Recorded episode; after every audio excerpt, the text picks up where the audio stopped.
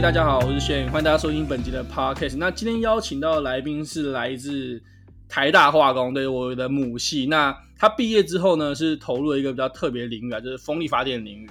那我们欢迎明芝。嗨，大家好，我是明芝。那我现在在一间风力发电的承揽商工作啊。反正我我算是化工系化工所毕业，但我从来没有做过化工系的工作。那我毕业之后，我先去一间叫做喜利德的。呃，它是主要是卖手工机具的外商。那我去做比较偏 martin specialist 的工作。那我主要是做一些 chemical product。然后后来我大概做了一年半之后，我就转去了风力发电。那我现在是在这一间承揽商叫杨德诺工作。那我已经做了三年多一点点了。那先请问一下名字，就是说你之前在大学都参加哪些社团，或是平常都在做哪些活动啊？在大学的时候？大学生活非常糜烂，每天睡到十二点，然后再去上学。然后，呃，社团的话，我有时候会曾我有我曾经参加过一些，但都只会都只去了一下。主要比较长的是怀生社，那他也没有干嘛，就是去喂狗，我就喂狗喂了两年之类的。就是台大后面一直走，台大动物动物。医院一直走，一直走，一直走，走到底之后，它是一个山，山里面有很多坟墓，后来都移坟了，但里面有很多的狗，那里面的狗都是怀生社在顾的，我就每每个礼拜去那边喂狗。反正怀生社的工作就是只有去定期去协助一些流浪狗，帮他们就是三餐打理这样。那他们还会照顾其他动物吗？他们其实没有，没有，他们其实是很多事情要做，只是我都去喂狗而已。那你那你可不可以简单介绍一下怀生社？如果很认真的参与，他的工作大概有哪些啊？我其实从来没有参加过社课，我只是片面了解。就是如果像是校园里面的狗，应该都是有受到他们就是就是有在有在有在照顾的。他们主要是倡导什么 TNR 还是 TRN，我忘记了。就是反正它的概念就是，呃，你如果你把一只野狗抓走，它会就会有一只新的野狗来补。所以你其实你应该让野狗在它原本的范围继续活动。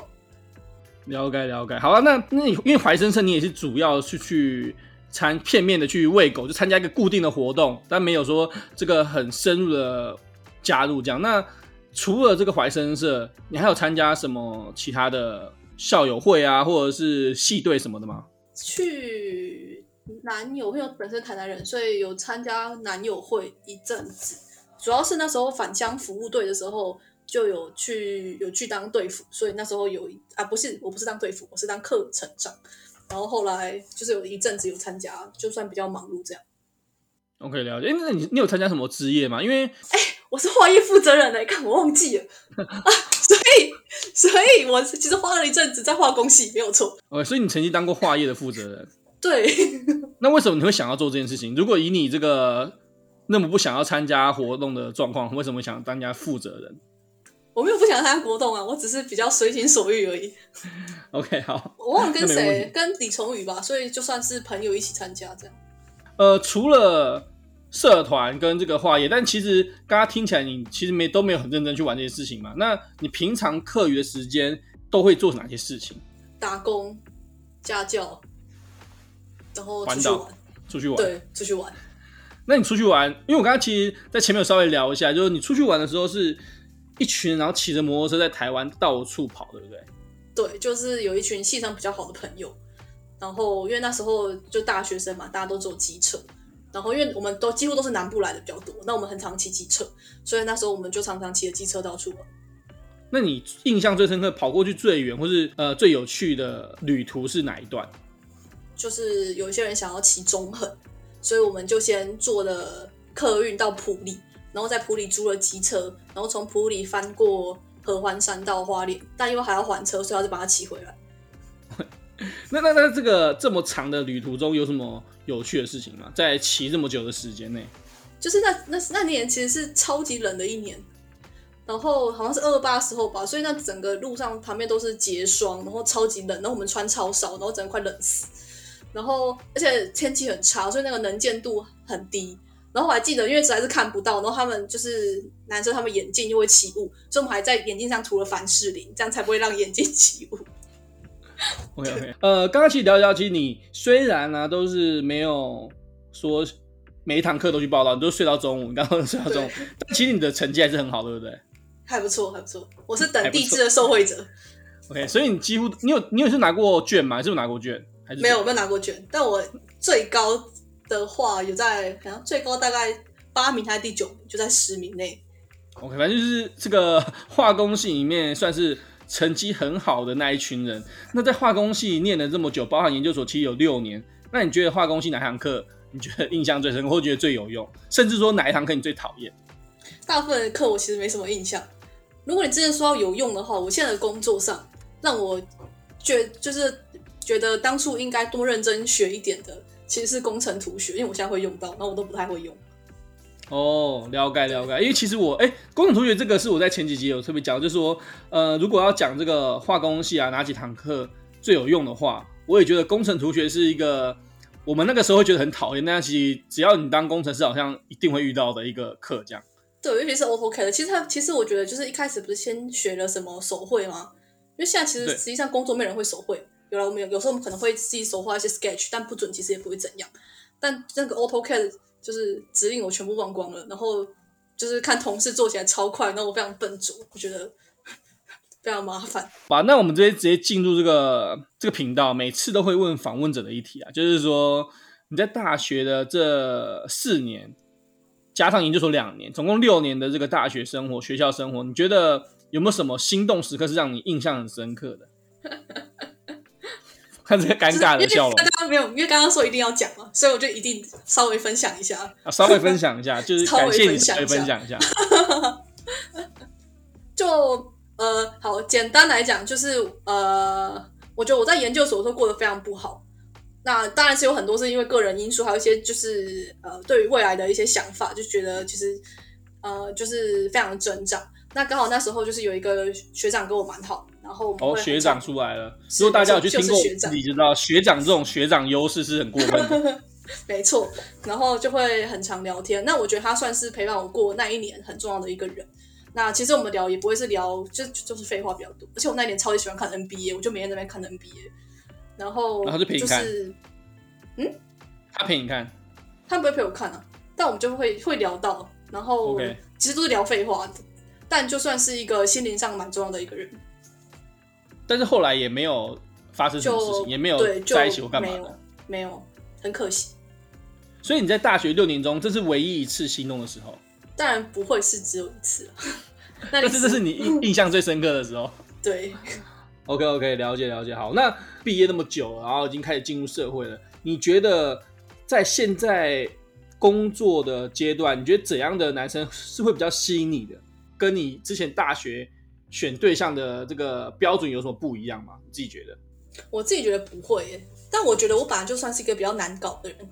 会难？先先讲出来，我是很难搞的。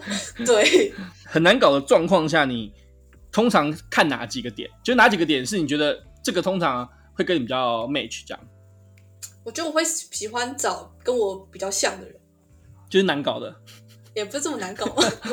OK，那是怎样？什么叫跟你比较？就是一样比较自由的人。对，然后可能对生活，尤其是像呃，比如说像我们现在都已经工作了一阵子，那有些人会比较进入一些比较稳定的稳定的生活模式，但我的话，我会比较会想要去。呃，也不断的找一些新的事情做啊之类，然后对自己的未来有一些想法。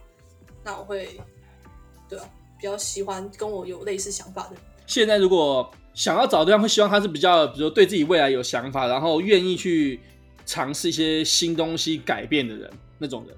嗯，对，而且而且我觉得应该还有像是，因为像是我的工作其实算是呃比较特殊，那。就是可以理解我现在在做的工作内容的人，或是我现在的工工作的一些模式的人，我觉得应该也算是蛮重要的。OK，好，那我们第一段闲聊大概就这样吧，我们直接来进入今天的重要的主题。那先请名字稍微介绍一下你出社会后的工作经历大概是怎样？呃，我毕业之后先去一间做呃手工机具为主的公司，叫喜利德。喜德丁，如果有人在做工程，就应该会听过，叫做喜德丁。然后当做了一年半，然后我那时候进去是以储备干部的名义进去的。然后，但我大部分的时间都在做，都在 marketing 部门，然后负责做呃 chemical product 的一些 strategy，还有产品行销。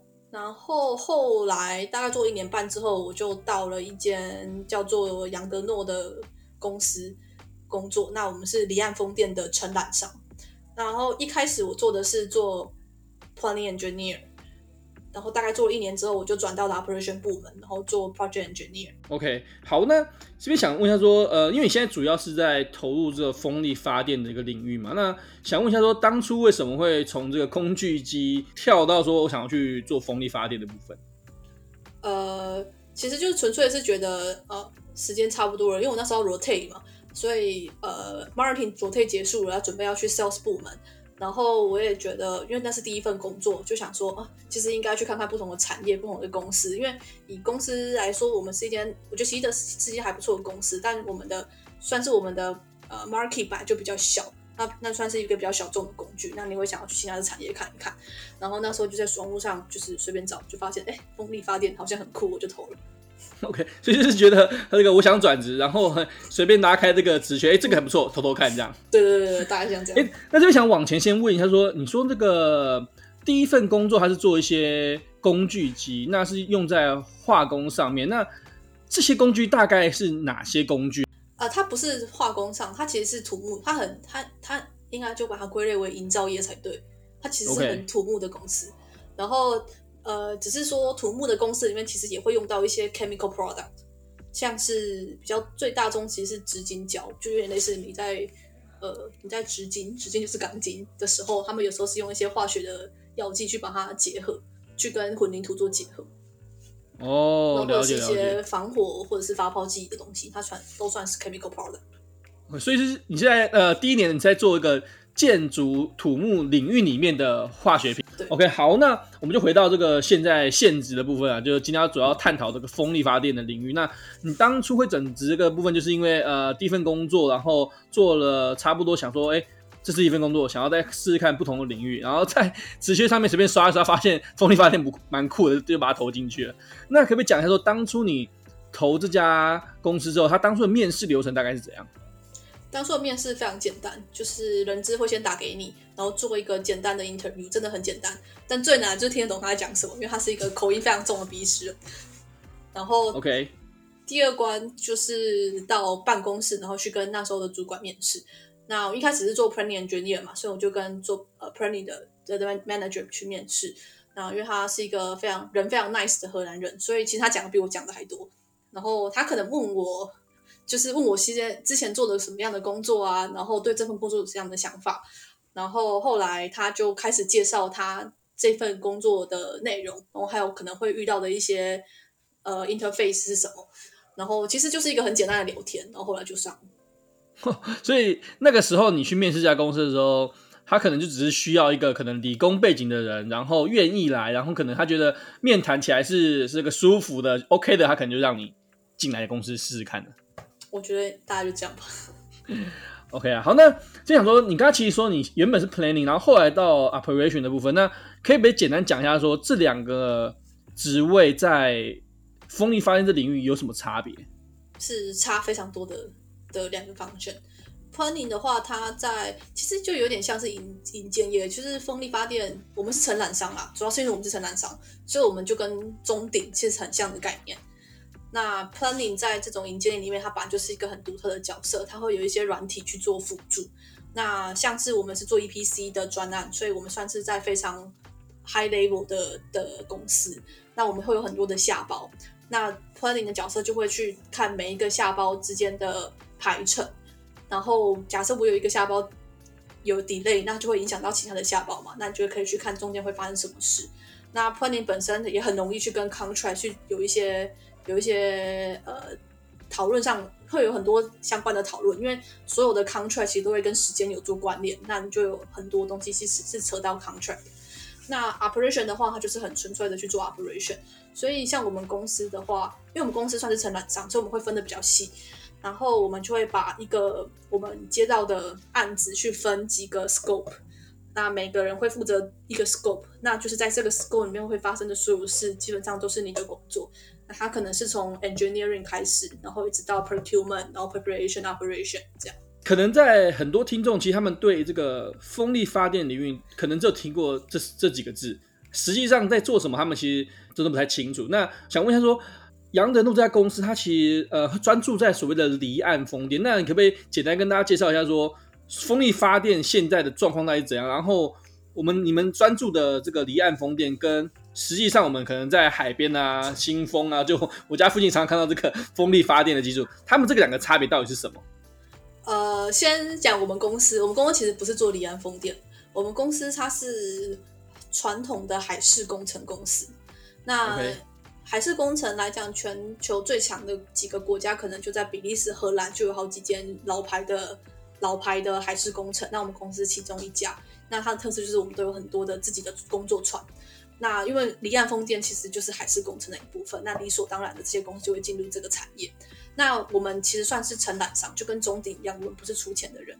那一般的人在离岸风电上或在新闻上看到的，比如说最常听到的就是沃旭嘛，沃旭算是一个很指标性的离岸风电的公司。那他们是业主方，他们是出钱的人。对，这个是公司的部分。然后离岸风电。顾名思义，它是要在离岸才发生的。你看到的叫做 onshore，叫做陆上 陆域风电。OK，好，最大的差别就是先讲这个公司，先确认一下，就是公司的部分，其实你们这个主要负责其实是承揽工程，然后他不是说他是最源头想要做这件事的人，对吧？没错，没错。然后你们公司其实主要专注在是所谓的海事工程，不专说呃 focus 在说离岸风电，只要跟海上面相关的工程，你们可能都会稍微去介入或是承包这样。了解了解，OK 好，那你刚刚说离岸跟所谓的陆上发电最大的差别，第一个当然就是一个是插在路上，另外一个是插在海上。那为什么这个差别？为什么陆上可以做，我还要？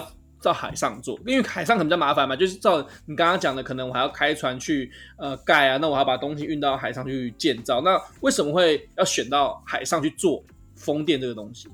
呃，当然第一个就是陆上你的陆地有限嘛，那海就是一个，因为现在是未开发的状态，所以你有很多的空间，那这是空间是一个问题。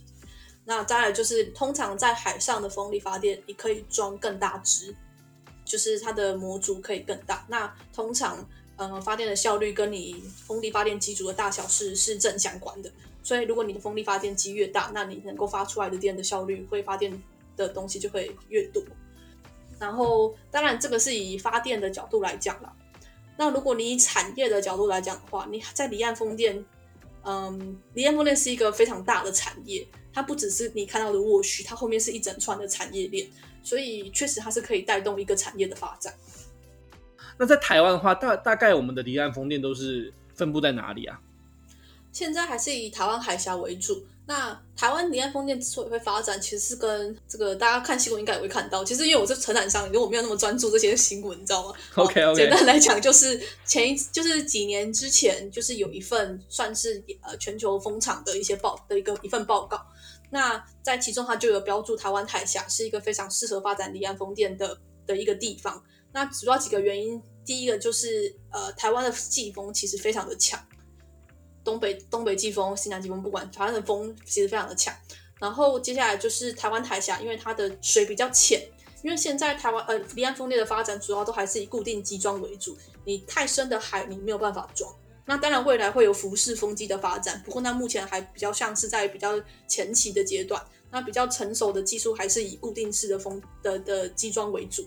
那里台湾海峡就是一个非常适合发展呃固定机装的呃风离岸风电的一个地方。了解，所以因为台湾的台湾海峡那边它有嗯、呃、冬季夏季都有风，然后加上还有比较浅，所以是比较适合离岸风电发展的这样。没错，没错。了解，了解。这个应该算是蛮这个这个硬核的一个知识，我觉得这个算是整个知识的程度被提升了蛮多的。感 感谢你把我们这个频道这个整个整个知识的部分提升了非常多。那这边想要问，我们刚刚经过前面这么深度的介绍风电的问题，就是哎，我们这离岸风电，那为什么台湾适合发离岸风电？那你现在做这个 operation 的 engineer，他平常的工作形态，你拿到一个专案，大概要做哪些事情啊？就是说。我们要去盖这个离岸风电，或是我们要做一个专案，通常日常的工作内容会怎样？呃，如果你去问很多不同公离岸风电公司的人，每个人会有不同的答案，因为其实是看你这间公司在这个案子扮演的角色，你做的内容会非常的不同。那我现在就是.因为我就是纯粹以我的来讲嘛。那我们现在我们公司主要是 EPC 的承揽商，所以我们是算是。那 EPC 是什么？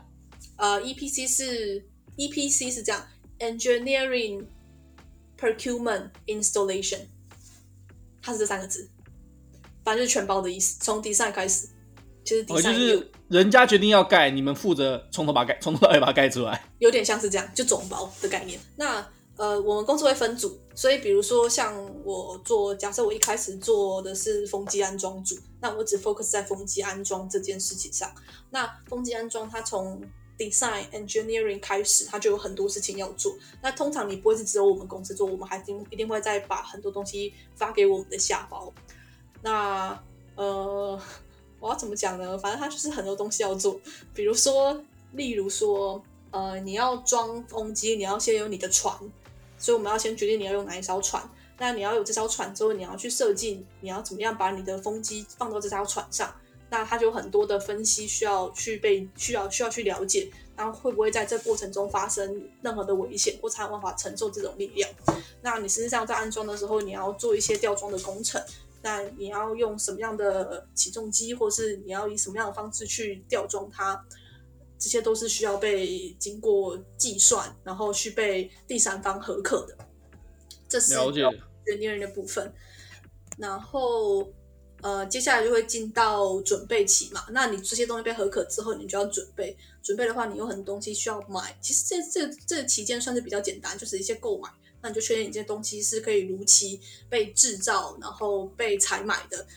尤其是像现在很多的一些 logistics 的东西，你要必须去考虑。就是它其实是一个很复杂的东西，它你就等于说你所有事情你都会参与到。那包含是像刚刚说的一些运输、海关这些你都要懂。然后呃，接下来你要有船进来，那你就会有一些船进来台湾会需要也是一样过海关，加上现在的疫情的关系搞得非常复杂。然后人员也是，然后你的船员。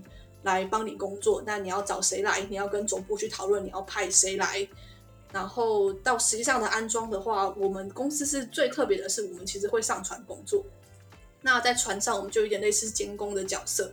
那所有的、呃、project crew 就会是呃以就是会整说是会听我们啦，我们就像是监工。那我们就是会负责整个 operation 在船上的的工作。那我们也会在船上去对我们的业主。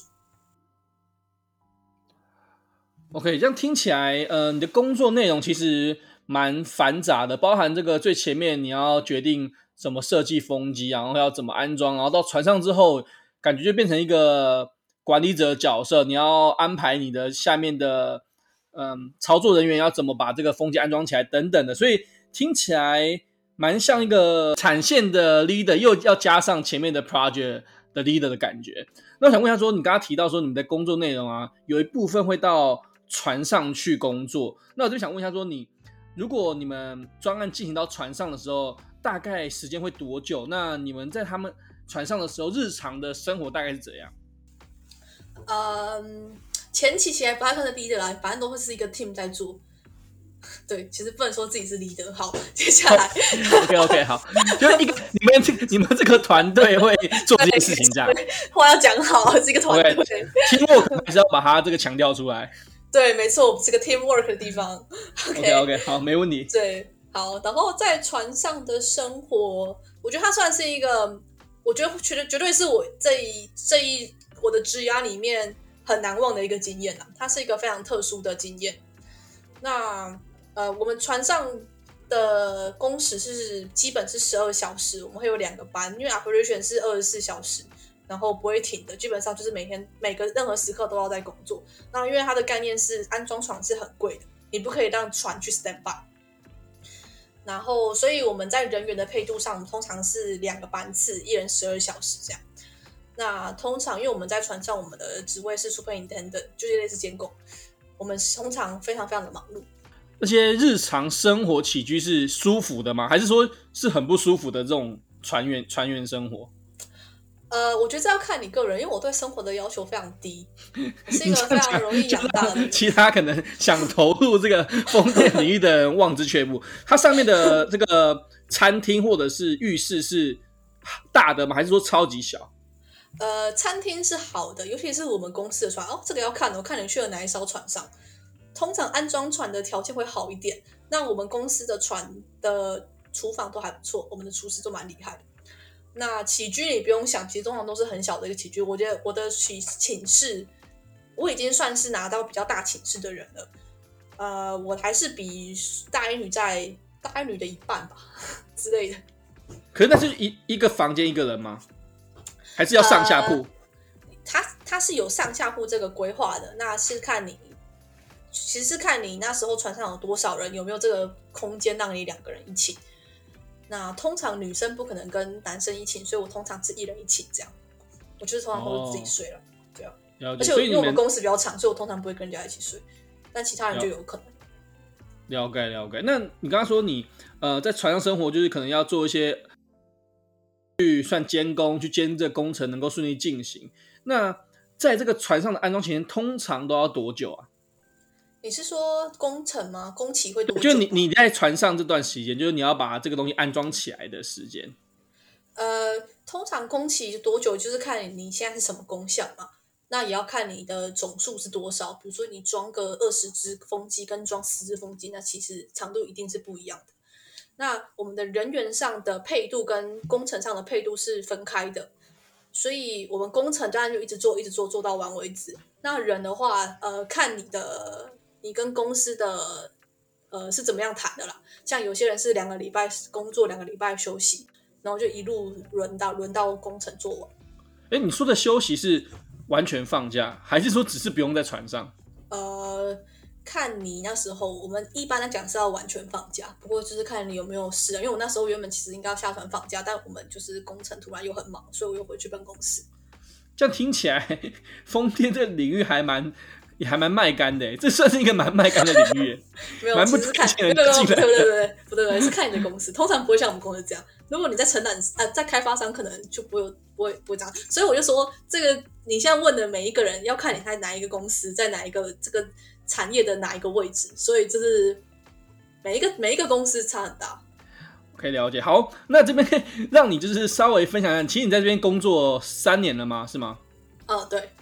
那在这三年的这个离岸风电领域啊，你觉得在工作这个内容中，你有没有什么事情最挫折？然后有没有什么事情让你让你觉得真的很有趣，所以让你可以一直坚持说，哎、欸，我我工作三年，我也还不想换这样？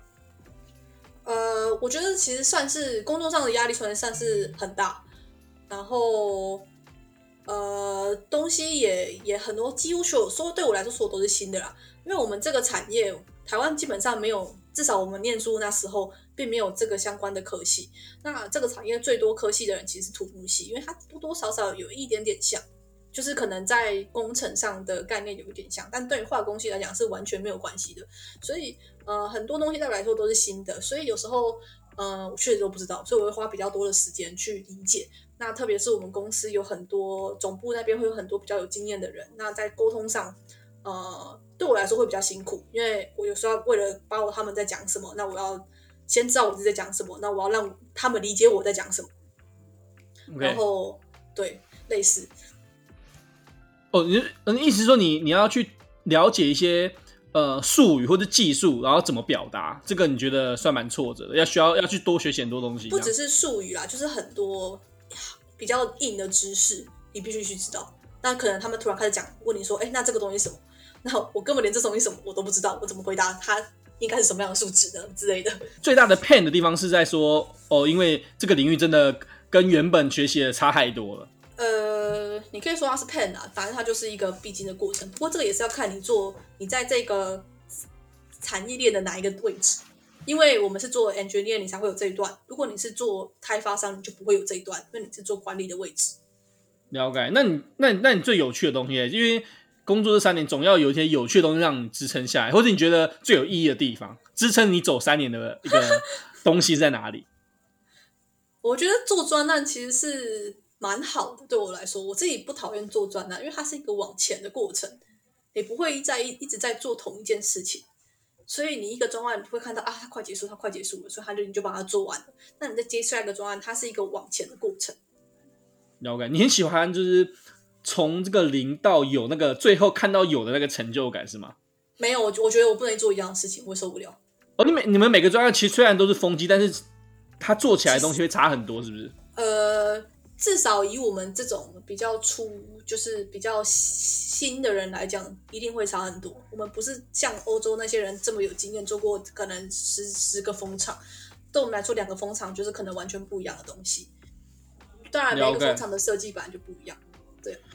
然后这边想说，其实你刚才已经分享了蛮多，就是哎，你工作的一个形态啊，然后呃。呃，工作内容是什么？那如果呢，后面也有些学弟妹听完这集 podcast 觉得说，我要跟学姐一样，我也要来投身这个离岸风电海事工程的领域，你会给他们什么建议？包含在学校，他们可能应该做什么准备会比较合适？那决定踏入之前，他们应该做好哪些的呃心理准备，或是哪些的呃学科的准备，会让他之后踏入这个领域更顺手？这样。我觉得先看你想要做这个位这个行的哪一个位置，就是跟你一模一样，他就想要听完自己，想要跟学姐做一模一样的事情，就做工程嘛。你要先有一颗强壮的心，要要很强的抗压性。对。那他在学校有什么建议的呃练习的东西啊？就他应该先准备哪些东西？可能到进来之后会觉得，哎、欸，好像有点连接到这样。我觉得啊，以我现在来讲，我觉得很重要的一件事情，也是我觉得在让我在这个公司勉强活得下去的很大的一个因素是，呃，第一个英文能力你一定要有，就是你要让别人听得懂你在讲什么，因为基本上都是用英文在讲话。第二个就是你要会去 challenge 别人，因为他们基本上这些欧洲人讲话都很不客气，那你要可以去 stand for you，然后再去 fight back。我觉得算是很重要的一件事情啊，不然很多时候你就是一直听他们在讲什么而已。了解，就是说，呃，可能在理工科系比较少训练，就是这种，呃，在沟通，然后在表达的上面要多加训练，多找找机会，多试试看这样。对，我觉得其实也不用，当然这种东西你就是多讲你就会了嘛，所以你我也不会觉得你真的需要怎么多会讲英文啊，其实也不用啦，你来了之后你多多讲你就你就会了，但我觉得是你要敢敢讲。那如果是在比较硬核的地方呢？就是在学校里面，我就已经觉得我之后就是要走这种风力的能源，我就是想要做这个。但我现在是化工系，那你觉得有什么好去学习的东西？现在台大好像开了离岸风电学程，我好像有看到。哦，已经专门开个学程了。有有有，已经开学程，对对对，好像是工科海洋那边开的。哦，了解了解，嗯、所以他是可能可以去稍微去修一下，了解一下。修完发现好像没那么喜欢，修完就发现不喜欢了。不会啦，其实看这行，这行就是有很多个，就是很多的位置啊。就是你不一定要船上，你可以做开发商，开发商也很棒啊。开发商其实最棒的，其实大家都想去开发商。那那我想以你现在在这边工作啊，你现在那边工作那么久，在身边的同事，化工系的多吗？还是真的都是土木系的？欸、我从来没看过化工系的，一个都没有。到现在目前没有，有人要来吗？所以基本上都是一些工科、海洋、土木系的人，机械系的，电机系也有，因为有人要做电，就是没有化工系。那、哦、其实说真的，化工系的专门领域好像在这里面用不太到，对不对？完全用不到，真要说的话，完全用不到，完全不推荐。我不知道，我不知道那个就是就是那个材材料商那边说不定有啦，材料商可能可以摸到一点。哦，你说如果是做。风力发电机类的材料，对对对，那可能有点机会。